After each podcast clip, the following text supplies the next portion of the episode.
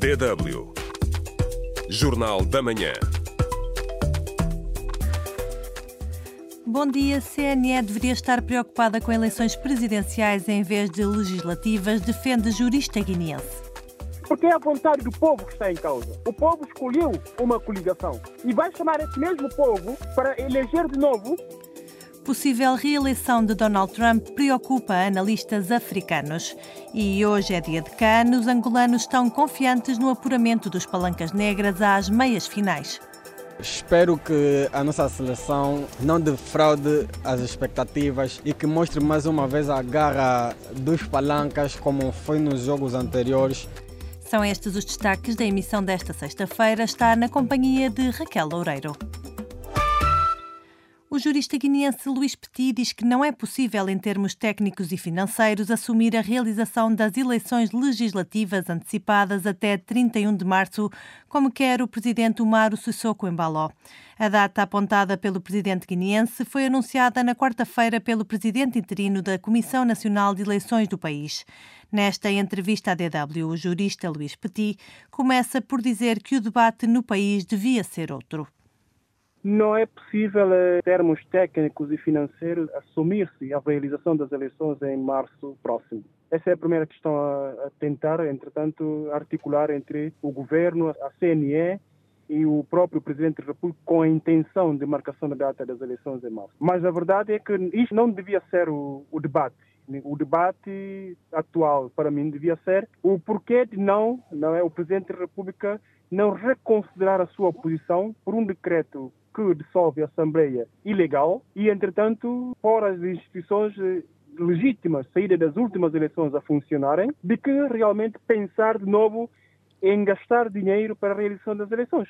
Não será a Guiné-Bissau ou o governo da Guiné-Bissau a financiar as eleições? E o porquê que a comunidade internacional que financia as eleições não se preocupa em pressionar o Presidente da República a reconsiderar a sua posição de que realmente pôr à disposição da Guiné-Bissau de novo, depois de seis meses, os meios financeiros para a realização das eleições. Só porque realmente não pretendemos observar o cumprimento da lei e da, da ordem constitucional. A CNE deveria estar neste momento a preocupar com a, a realização das eleições presidenciais em vez de pensar na realização das eleições legislativas, que não é o caso, porque realmente estamos ainda perante uma legislatura que deve ser salva. O que diz a lei sobre o prazo do recenseamento eleitoral antes das eleições? Não há nenhum prazo assim, né, estanque, que diz que tem que ser entre o período tal depois das eleições para a realização de novas eleições. Na verdade é que a lei prevê que haja atualização do caderno eleitoral periodicamente, cada ano. Mas não é o caso. Nós estamos perante uma situação excepcional que estamos a ser imposta pelo Presidente da República, o que não devia ser. Acha que o Presidente está a sofrer alguma pressão de querer as eleições daqui a dois meses? Talvez poderíamos pensar assim. A sua última declaração disse que as eleições decorreriam entre outubro e novembro deste ano. De repente, ouvimos uma posição contrária de que as eleições devem ser realizadas daqui até março do presente ano. Bom, talvez seja uma pressão da comunidade internacional. E por que, que a comunidade internacional faz esta pressão ao Presidente da República e não faz a pressão ao Presidente da República para o respeito das ordens, da ordem democrática e da, da lei do país? Esse teria que sido, na minha opinião, o mais lógico possível evitando as despesas da, da realização das, das, eleições, porque é a vontade do povo que está em causa. O povo escolheu uma coligação e vai chamar esse mesmo povo para eleger de novo os seus representantes, sabendo que ainda é legítimo o povo reclamar desta eleição ou reclamar dos resultados dessas eleições. E o povo foi impedido de reclamar na vontade de uma pessoa que se diz Presidente da República e só por isso tem todo o poder para fazer o que bem entender? Não, não devia ser assim. Há regras que têm de ser respeitadas, porque o presidente foi presidente porque foi eleito enquanto presidente. Os outros órgãos também da soberania também resultaram do, de uma eleição. Foi uma entrevista ao jurista guineense Luís Petit, conduzida por Jariato Baldé. E queremos saber se concorda com este analista que defende que a Guiné-Bissau deveria privilegiar a organização das eleições presidenciais em vez das legislativas. Sobre este tema, Nathan Gal escreve no nosso Facebook que, na sua opinião, as eleições não vão resolver nada na Guiné-Bissau e que, por isso, a comunidade internacional e principalmente os guineenses devem exigir o respeito pela Constituição e isso quer dizer reabrir a Assembleia Nacional Popular e o retorno do governo vindo das eleições passadas. Mais comentários à frente nesta emissão. pode responder à pergunta do dia no Facebook da DW África. facebook.com barra DW Português. Estamos à espera das suas reações.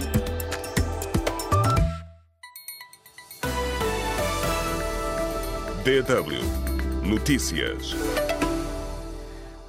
Novo ataque realizado por extremistas na província de Cabo Delgado fez ontem no distrito de Macomia pelo menos dois mortos. Já na quarta-feira, os terroristas tinham atacado uma aldeia no distrito de Metuge. Em entrevista à DW, o investigador João Feijó, do Observatório do Meiro Rural, disse que os apelos do presidente Filipe Nyusi não serão suficientes para conter o avanço dos insurgentes.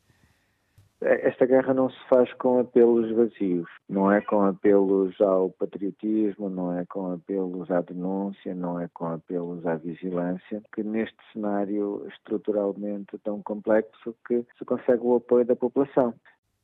Ainda em Moçambique, continua a dar que falar a revisão da lei eleitoral quando faltam cerca de sete meses para as presidenciais no país. Ontem, na cerimónia de abertura do ano judicial, o bastonário da Ordem dos Advogados, Carlos Martins, criticou o facto de serem feitas revisões pontuais da legislação eleitoral em pleno ciclo eleitoral e apenas envolvendo os partidos políticos com assento parlamentar.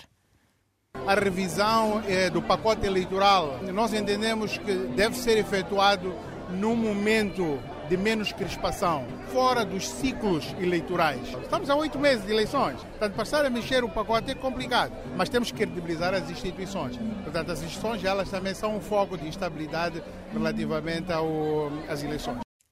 Por sua vez, e na mesma ocasião, o presidente Filipe Nyusi defendeu que não há que ter receio de alterar as leis caso se constate que é necessário. Em Angola, os dois maiores partidos, MPL e a UNITA, escolheram amanhã para medir o pulso ao apoio popular. Neste dia será lançado o ano político com dois grandes comícios na presença dos respectivos líderes. João Lourenço, presidente de Angola e líder do MPLA, vai dirigir-se aos militantes no distrito de Camama, em Luanda. Já Adalberto da Costa Júnior, presidente do maior partido da oposição angolana, escolheu Cabinda, uma das províncias que a UNITA conquistou pela primeira vez ao MPLA nas últimas eleições, para mobilizar apoiantes no arranque político de 2024. Uma análise aos conflitos e riscos na Guiné-Bissau, realizada pela conselheira local da Organização das Nações Unidas, dá conta que o afastamento dos parceiros internacionais é um dos principais riscos para a paz e o desenvolvimento do país. O documento a que a Lusa teve acesso alerta que apoiar a Guiné-Bissau é uma medida preventiva contra conflitos não só nacionais, mas regionais. DW África. Deutsche Welle. Possível regresso de Donald Trump à Casa Branca após as eleições presidenciais de novembro poderá trazer mudanças substanciais na relação dos Estados Unidos com a África. O alerta é de especialistas africanos que veem esta possível reeleição com preocupação, pois dizem pode representar o regresso de políticas de migração mais rigorosas e de menor cooperação com o continente. Em entrevista à DW, Etsy Sikanko começa por relembrar que Donald Trump não visitou o continente africano uma única vez durante a sua presidência.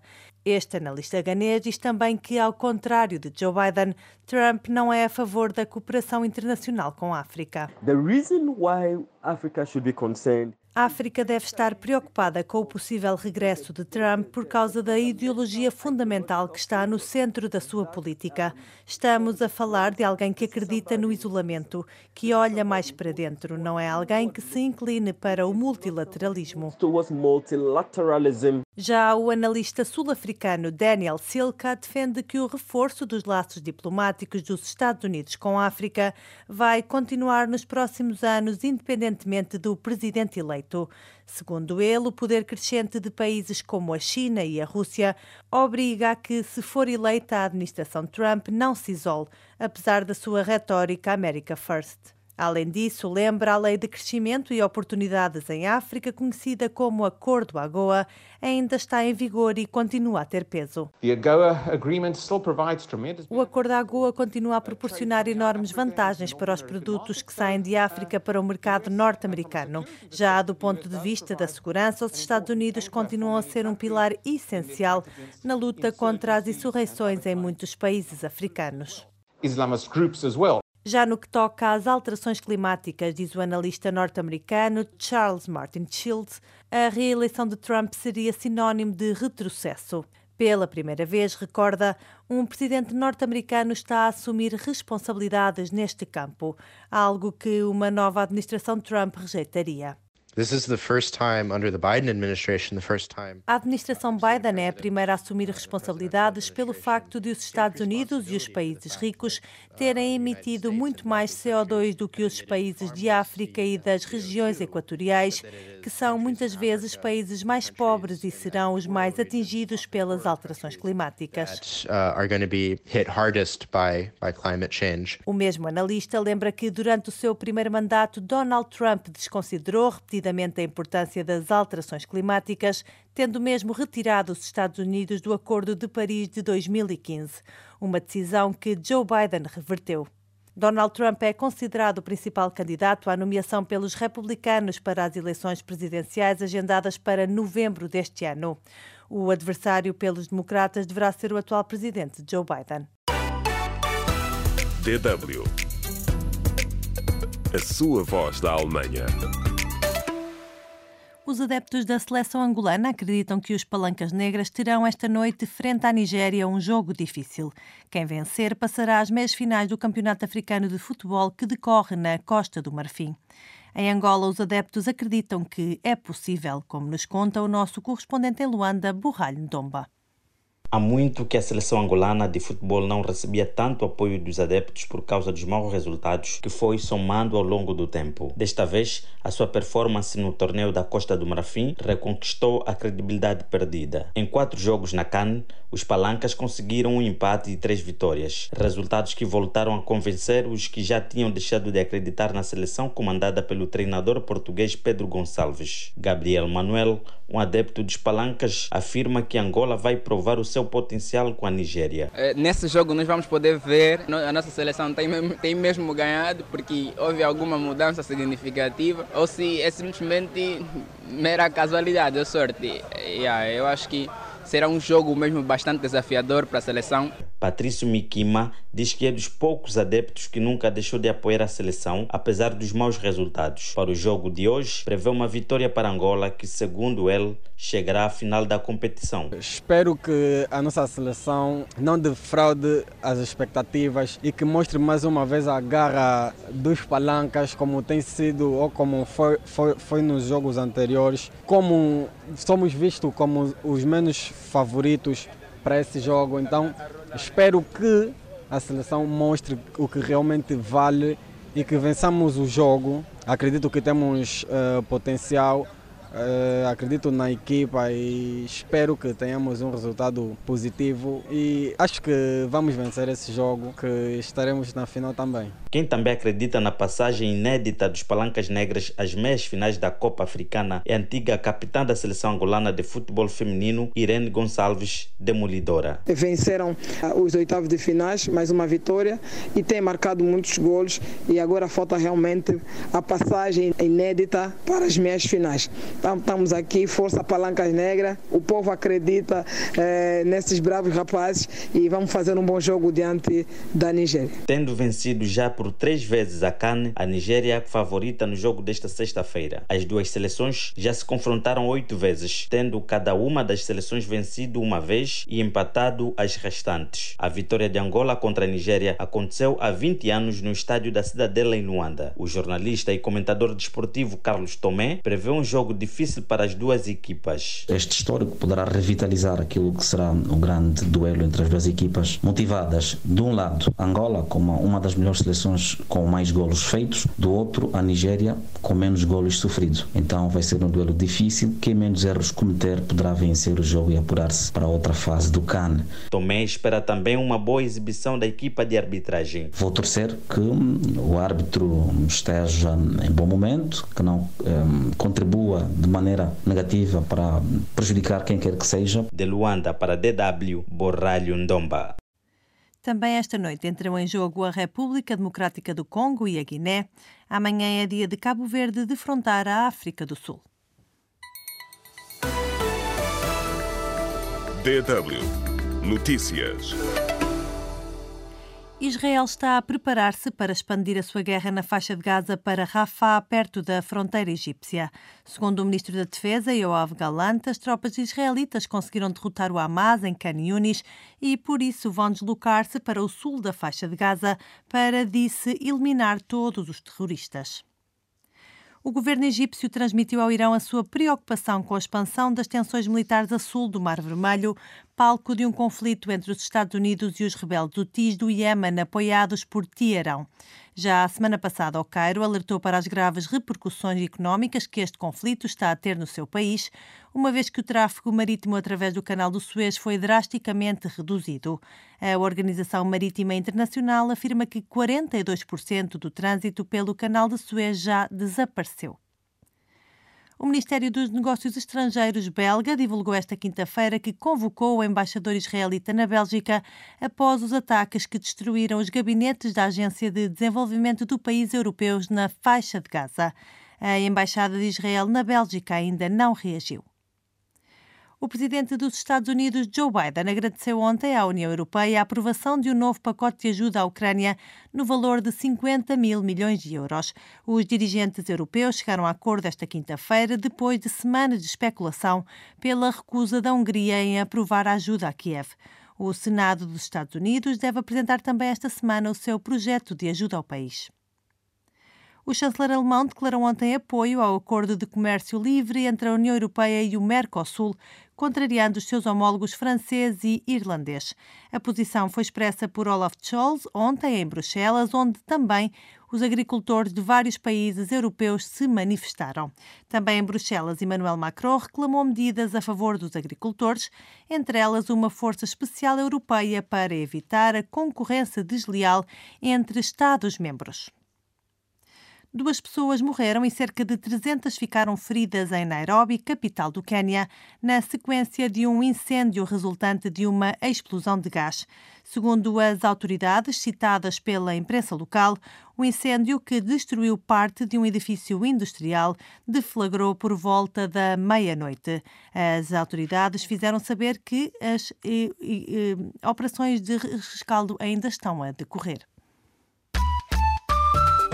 DW Espaço do Ouvinte. E na emissão desta sexta-feira falamos sobre a Guiné-Bissau e perguntamos na nossa página do Facebook se concorda com a opinião ouvida hoje do jurista guineense Luís Petit que diz que a Guiné-Bissau deveria privilegiar a organização das eleições presidenciais em vez das legislativas, como afirmou esta semana o presidente Mário Sissoko Embaló querer realizar as eleições legislativas antes do dia 31 de março. Sobre este tema, Rómulo Nogueira diz que Sissoko não respeita a vontade popular saída das urnas. Em três anos, ele dissolveu dois parlamentos com maioria absoluta a seu belo prazer ou seja, estragou duas legislaturas. Ainda segundo Rómulo Nogueira, a vontade dele passou a ser a lei e a Constituição da Guiné-Bissau. É o que escreve este nosso ouvinte lamentando. Namaru Manama escreve também no Facebook da DW África que o presidente está a ofuscar o Parlamento, precisa de meter pessoal da sua confiança para que facilmente o possa manipular. É o que escreve este ouvinte. Também Uri Baldé diz que é urgente a comunidade internacional assumir as suas responsabilidades para salvar esta legislatura, que ainda tem salvação, diz este ouvinte. Também, segundo Urubaldé, se a comunidade internacional não intervir, o país vai continuar num ritmo incerto. Por último, Rosário Ntepa diz não concordar plenamente com o analista ouvido, mas diz achar também que o presidente guineense está a fazer isto para o bem-estar dele politicamente. O espaço do ouvinte de hoje fica por aqui. Muito obrigado pelos comentários e por terem estado na nossa companhia. Já sabe, dw.com.br português é o site onde poderá sempre procurar a informação atualizada. Esta noite e este fim de semana estaremos de olho nos jogos da Taça das Nações Africanas. É lá no nosso Facebook. Pode encontrar todas as informações. É lá que vamos estar a acompanhar os jogos. Da minha parte é tudo. Nós voltamos mais logo. Tenha um ótimo dia e também um ótimo fim de semana.